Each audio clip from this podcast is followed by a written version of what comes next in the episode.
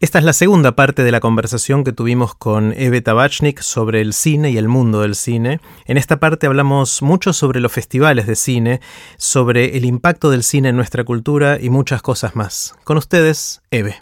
Entiendo, Eve, que te dedicas principalmente a, festivales, eh, que es uno de tus focos principales, y los festivales del cine siempre me intrigaron.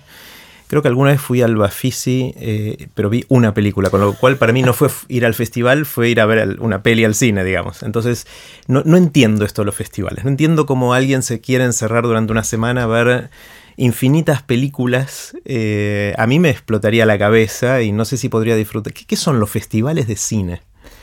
Uy, em, para mí yo los defino como una celebración de cine, es una celebración de comunidad, es una celebración de de creación artística, es un espacio para, para encontrarse, es un espacio para dialogar, para eh, recibir ideas y para generar conversaciones. Es es un, es, un punto de encuentro, como es un recital de música, como puede ser un, museo desde, otro lugar.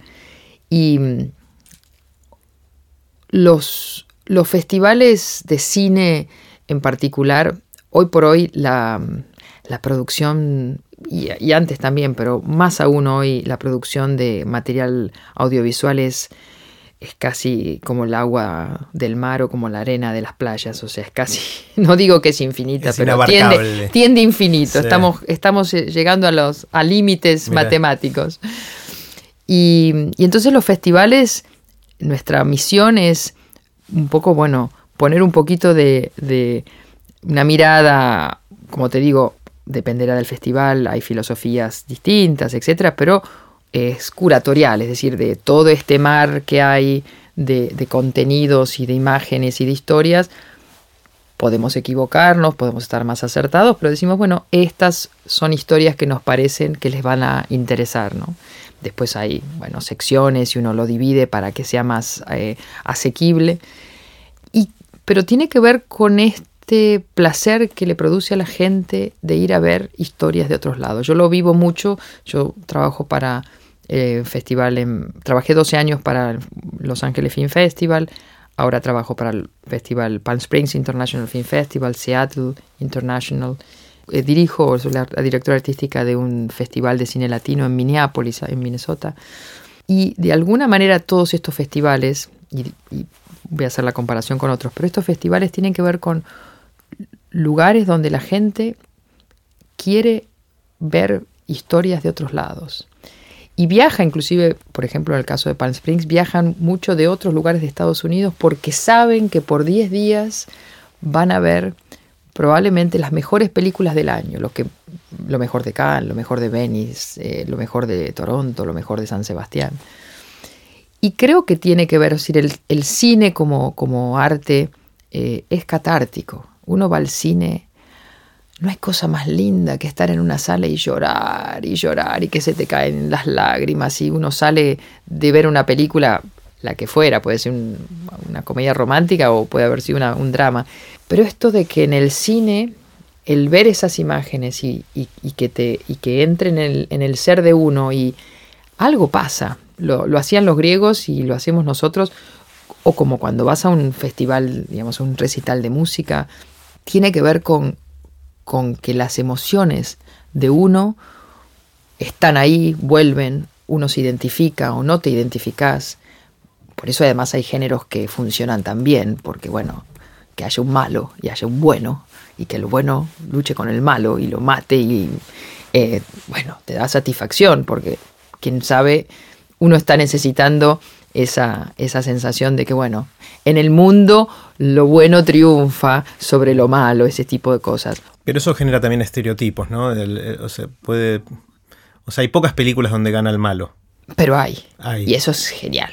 Cuando mm. de golpe, justamente, mm, digo, lo puse de ejemplo porque en realidad tiene que ver con que uno, uno va al cine a ver, eh, a sentir todas estas historias, a vivir por otros, a, por ejemplo, no sé, la gente que no baila bien, pero va a ver un musical y lo ve a Fred Astaire en la pantalla y que disfruta de lo que disfruta el otro. Por un momento sos Fred Astaire. Exactamente.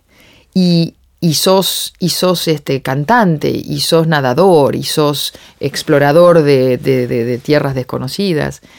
Después hay todo un mundo de cine que tiene que ver con lo documental, con la realidad que está pasando. Hoy por hoy la única forma realmente de saber lo que pasa en el mundo es ir a ver documentales. Y es muy doloroso porque hay, hay documentales más livianos, pero en general lo que se está retratando es ese, ese otro lado del mundo que las, lamentablemente las, las noticias o los canales comunes, este, los noticiarios, etcétera, desconocen. Quiero volver un segundo, Eve, al, tema de malos versus buenos. Me quedé pensando eh, toda esta cuestión de si el, cine refleja la vida o si la vida refleja el cine en algún sentido, porque a lo largo de, la historia, y esto es algo que vengo pensando últimamente, cómo vamos formando los códigos sociales, la cultura, la, forma en que vivimos, los códigos de convivencia. Eh, y el cine creo que jugó un rol muy importante, y seguramente lo sigue jugando, en, mostrar modelos. Y, esto de que funciona también el malo versus el bueno, más allá de que casi siempre gana el bueno, de vez en cuando gana el malo, el hecho de que haya un bueno y un malo, eh, plantea un, mundo en blanco y negro. Eh, paradójicamente en un cine en color, que de alguna manera si uno mira las tensiones que hay hoy en el mundo, son todas de ese estilo, en el sentido de que o sos de este lado o sos del otro, y si sos del lado distinto al mío te odio, y eso genera las grietas y todas las cosas que están pasando en el mundo. Y me pregunto cuán, cuán bien o no nos hizo ese, ese, éxito del estereotipo bueno versus malo en, en, el storytelling en general, pero en el cine en particular. No sé si eso es algo no, creo creo que, bueno, que existe el estereotipo, pero también existen los no estereotipos. Creo que eh, por suerte el cine es muchísimo más amplio y hay muchísimas más cosas. Y yo puse el ejemplo de, digamos, ese nada más para decirte algo que a uno le pasa y que tiene que ver con, un cierto alivio cuando, cuando el mundo vuelve a estar, digamos, en orden, eh, porque de golpe uno siente que afuera no, no está pasando eso. Em, definitivamente el mundo, no el mundo, el cine y sobre todo un cierto tipo de cine creó modelos, como vos decís, creó estilos, creó bueno, una, una manera de, de, creer que el amor es así, la vida es así, la profesión es así, el, éxito, es decir, eso existe. Vos decías si la vida imita al cine o el cine imita la vida. Yo creo que el cine imita al hombre. Es más amplio, es como el arte. El, el cine es una manera de hablar nuestra, como la música, como las esculturas, como, como pues las danzas rituales, es decir, es una manera de decir y de, y de poner en, en acción, en, en, afuera, lo que le pasa al hombre.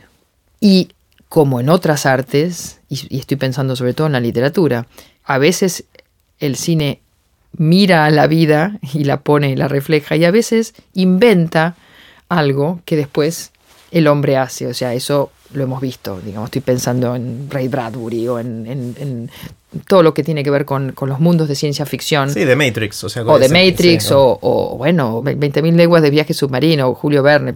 Ahora que pensando en, libros maravillosos que leí de, chica. Es decir, eh, cosas que, en su momento eran inimaginables o bueno, Viaje a las Estrellas o alguna de las, de las series más eh, típicas.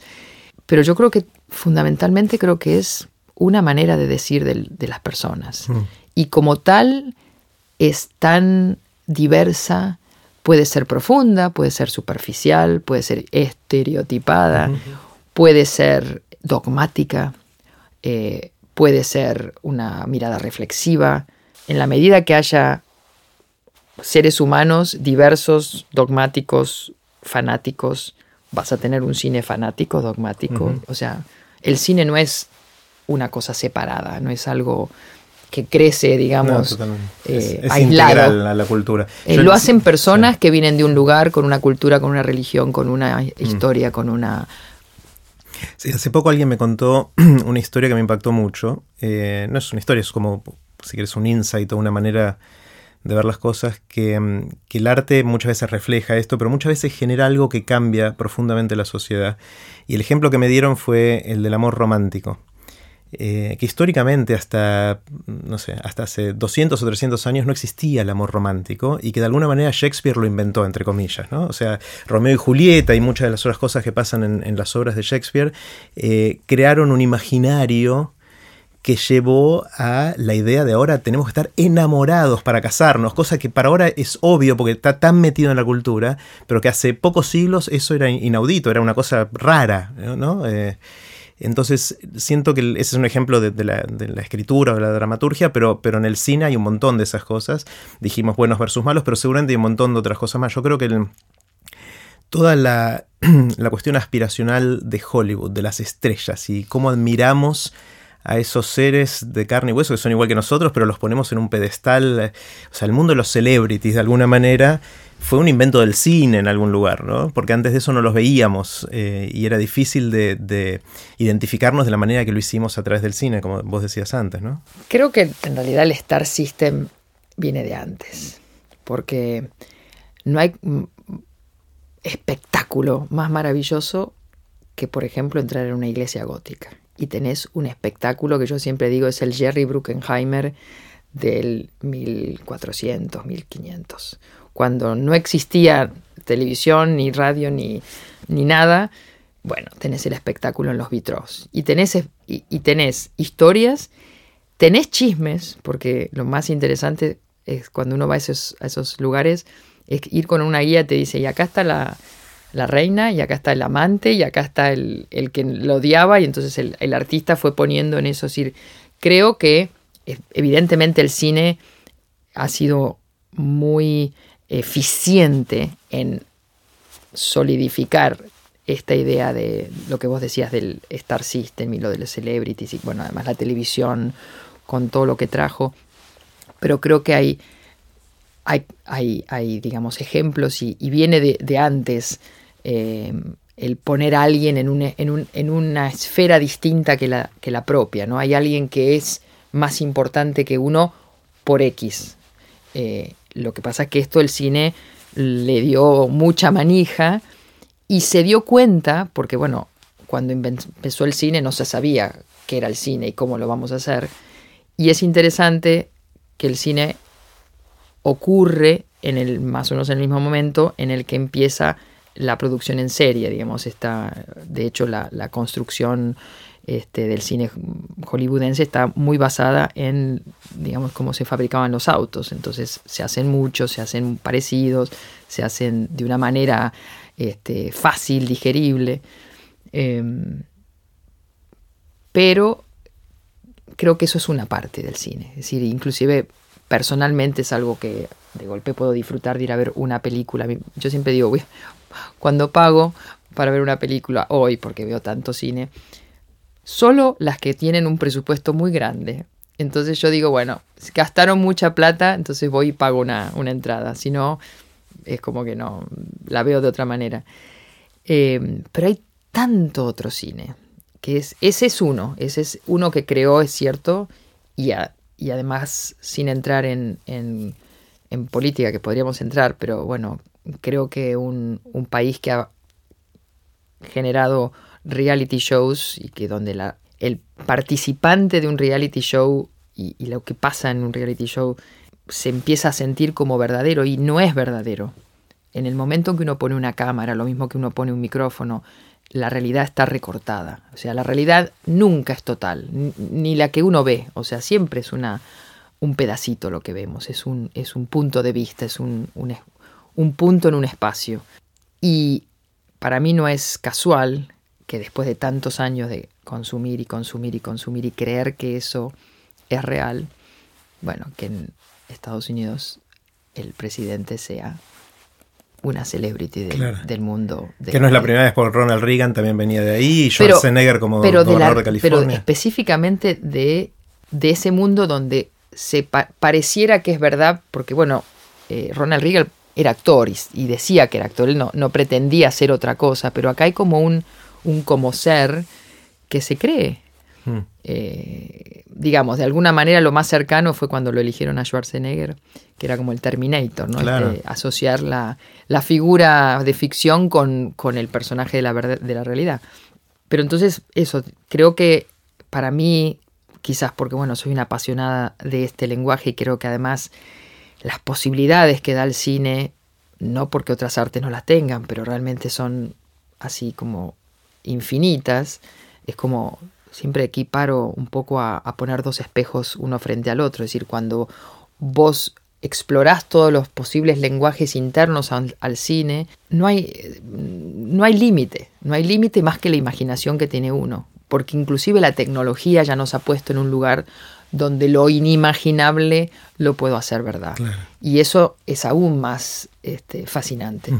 volviendo, volviendo, por un segundo, Eve, al, tema de los festivales, que me, fascina la, el fenómeno social o cultural.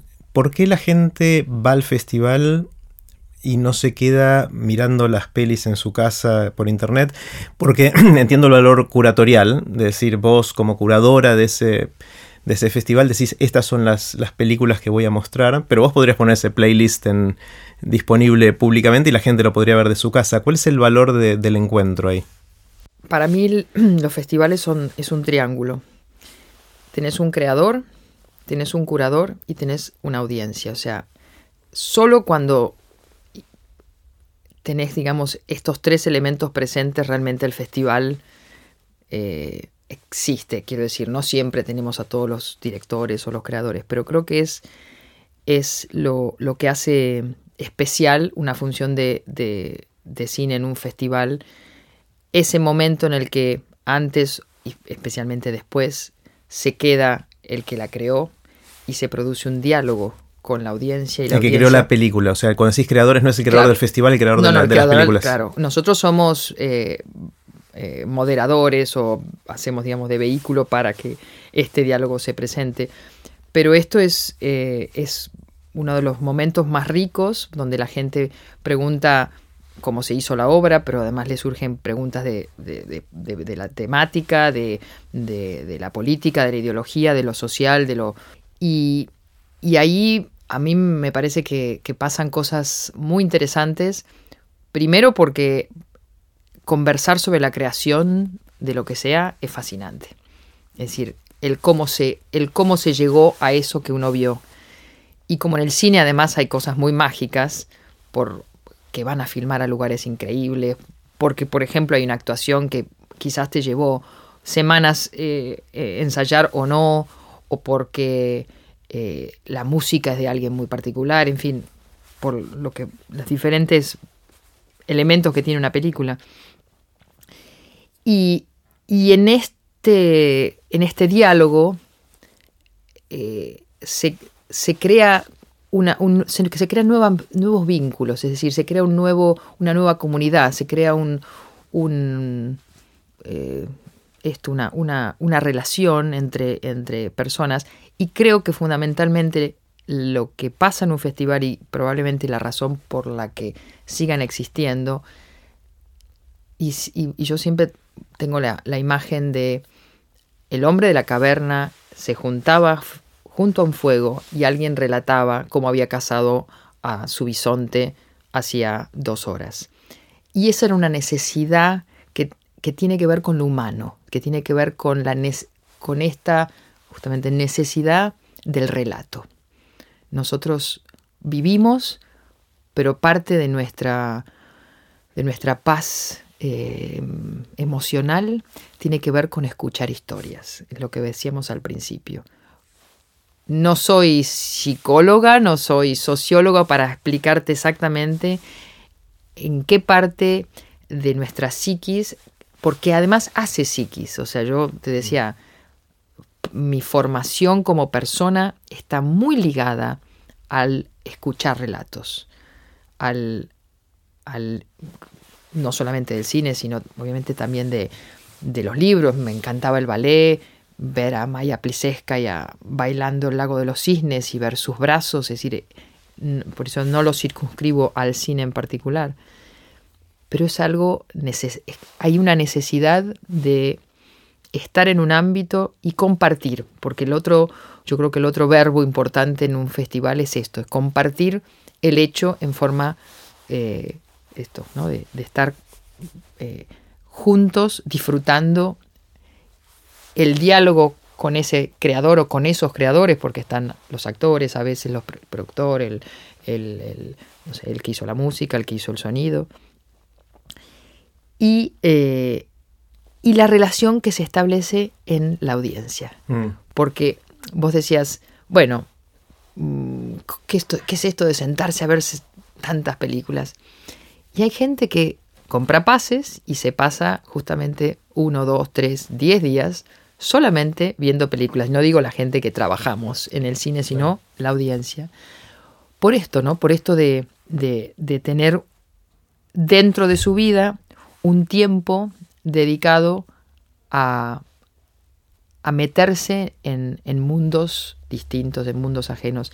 Y creo que esto ya es, digamos, más, mm, no, sé si es más personal, pero creo que realmente en la medida en que uno, uno puede ver todo ese otro mundo, que en muchos casos son absolutamente distintos a los propios y eh, de nuevo, hay, hay algo que nos puede salvar. Estoy mm. como, como humanidad. Estoy en un momento por, por, lo que está pasando en forma global en los que siempre creí mucho en, lo humano y en la resiliencia, pero a veces que hay, noticias que me, me, deprimen un poco. Sabes que hay, mucho lo que sí se ve que es, eh, si reemplazás la palabra festival de cine por conferencia TED, los paralelos son completos casi, o sea, yo te diría casi completos, que es en, una conferencia TED que son cinco días donde 1500 personas se juntan y conviven 24 horas por día durante ese tiempo y durante esos días ven 100 charlas TED en vivo que es una barbaridad. Y es más, no solo van a estar después disponibles online, sino que van a estar disponibles gratuitamente. Y cuando van a TED en Vancouver, que es donde se hace el evento central, pagan muy caro para ir ahí. Eh, y siempre me pregunté, ¿por qué no esperan dos semanas y lo ven online gratuitamente en la comodidad de su casa? Y es mucho lo que vos decís, y voy a agregarle algún condimento más y, te quiero preguntar si, es, si lo ves así eh, en los festivales. Y es una, conversación que empecé a tener hace, hace algunos meses con, una amiga que se llama Isabel Benke, que ojalá tenga con ella una conversación también acá. Ella eh, estudia el origen de las culturas humanas. Eh, empezó como primatóloga estudiando primates.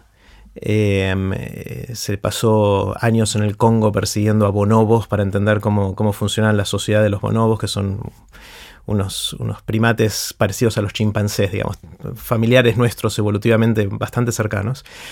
Y, ahora está mirando el origen de las culturas humanas y, estudia el origen de las fiestas en las culturas humanas, que es fascinante. Así que vamos a dedicarle más, más tiempo a esto en aprender de grandes más adelante. Pero lo que quiero decir es que uno de los temas que me dice Isabel y a mí me quedó pegando muy fuerte es, estamos en este mundo que está cambiando mucho. Y nos preguntamos, bueno, ¿qué tecnología viene? ¿Cuál es el próximo iPhone o el esto o lo otro? ¿Y cómo nos va a cambiar la vida en la educación, en la sociedad, en el trabajo? ¿Cuál es el futuro de lo que completa lo que quieras? Y eso es tema de conversación o debería serlo. Pero lo que a ella le interesa, y, y me sembró esa semillita de interés a mí, es preguntarnos qué no va a cambiar. Dentro de este mundo que va a cambiar tanto, ¿cuáles son aquellas cosas que probablemente cambien menos o no cambien? Y una de las hipótesis o conjeturas especulativas es que eso que no va, no va a cambiar eso que nos hace humanos. Eh, y la pregunta es qué, ¿no? Entonces, una, una de las cosas que ella dice es, justamente, una de las cosas que nos hace humanos es la fiesta.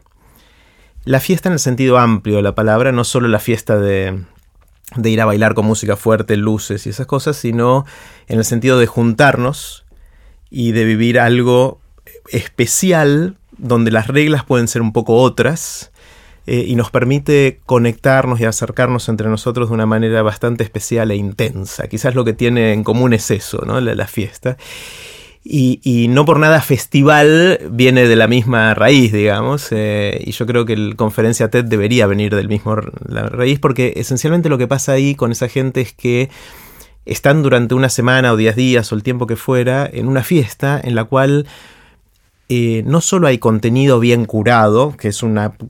hay buenos anfitriones, hay buenas experiencias y hay buenas excusas para juntarnos a conversar, a charlar, a intercambiar, a conectar de una manera que quizás no lo hacemos en el día a día, conocer gente nueva. Eh, y me parece que esto me da esperanzas para vos y para mí, en el sentido de que probablemente este laburo dé para rato, porque si Isabel tiene razón, parecería ser una de esas cosas que no va a cambiar tanto, la necesidad de la gente de unirse de esa manera. No sé si te ves reflejada en todo esto.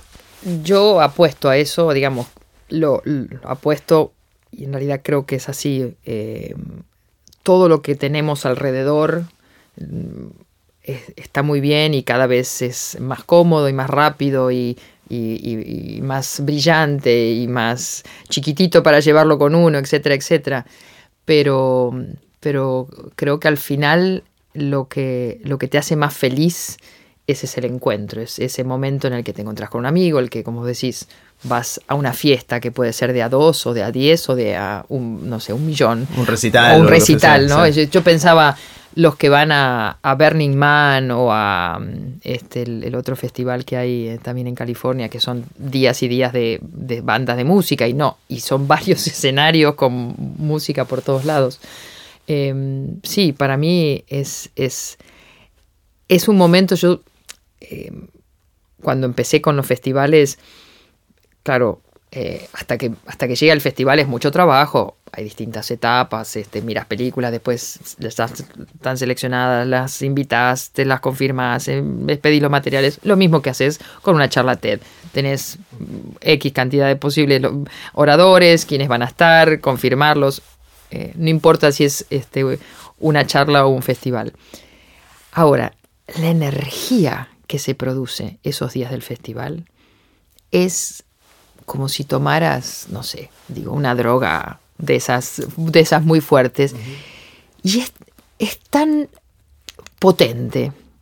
Eh, yo a veces digo, sobre todo en las etapas previas, probablemente compartamos esto. Hay momentos en que vos quisieras digamos, estrangular a alguno de los oradores. Sí, totalmente. O sea, decís, ¿por qué inventaron las charlas TED?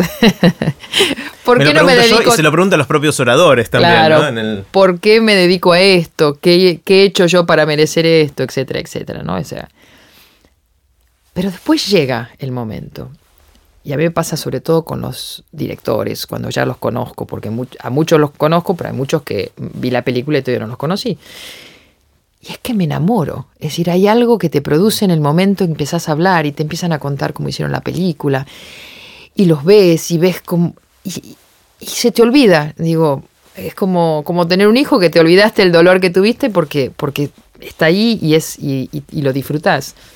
Eh, y los festivales son esos. Es un lugar donde la gente comparte algo en común puede charlar, puede disfrutarlo, puede discutir, puede estar de acuerdo, no estar de acuerdo, recomienda, aprende, porque bueno, hay gente que, aprende de otras culturas, aprende de una técnica, aprende eh, cómo, cómo, cocinar mejor o de, cocinas que no... Es decir, es un espacio, es como, como una olla en, en ebullición, es decir, pasan, pasan muchas cosas y como vos decís, realmente creo que que es una necesidad que, viene con, el hombre, digamos, con, eh, lo, traemos, es decir, hay, algo que nos, que nos hace decir hagamos un asado, eh, compra unas empanadas y, te, y tomamos unos vinos en tu casa, es decir, que nos va a llevar y que no es lo mismo, no es lo mismo eh, estar solo y viendo la película, no es lo mismo,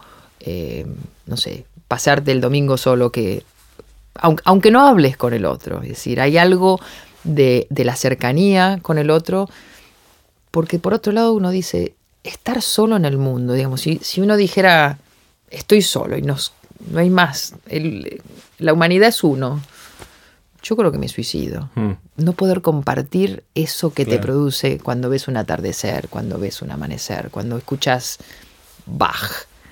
Eh, eso es eh, lo que hace si uno lo disfruta, pero no tener y decirle al otro, ¿viste eso? Sí, sí, sí, sí.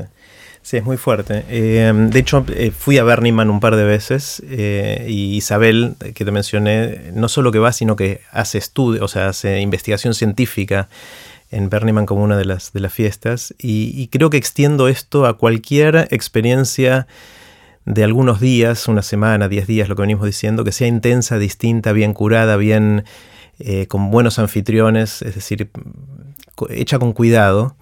Eh, que te genera algo que te da un combustible de todo tipo para, el resto del año, si querés, ¿no?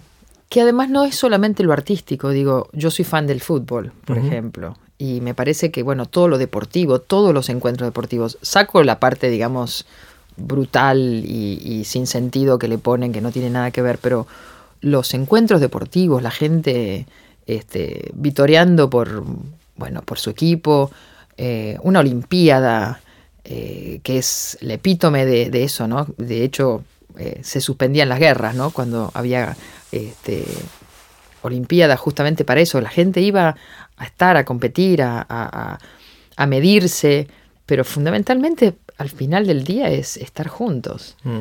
Y yo creo que en este momento, bueno, no lo digo yo, es como que uno se da cuenta como pareciera que estamos más juntos por, esto de que parece que estamos conectados, que estamos conectados, digamos. Yo que vivo viajando y que tengo amigos de, antes y de ahora y, de, me conecto y estoy, nada, el mismo día hablo con alguien en Sydney, en España, en Argentina y en Vancouver. Pero hay algo de, lo, de la manera de vivir que nos ha aislado muchísimo, muchísimo, muchísimo.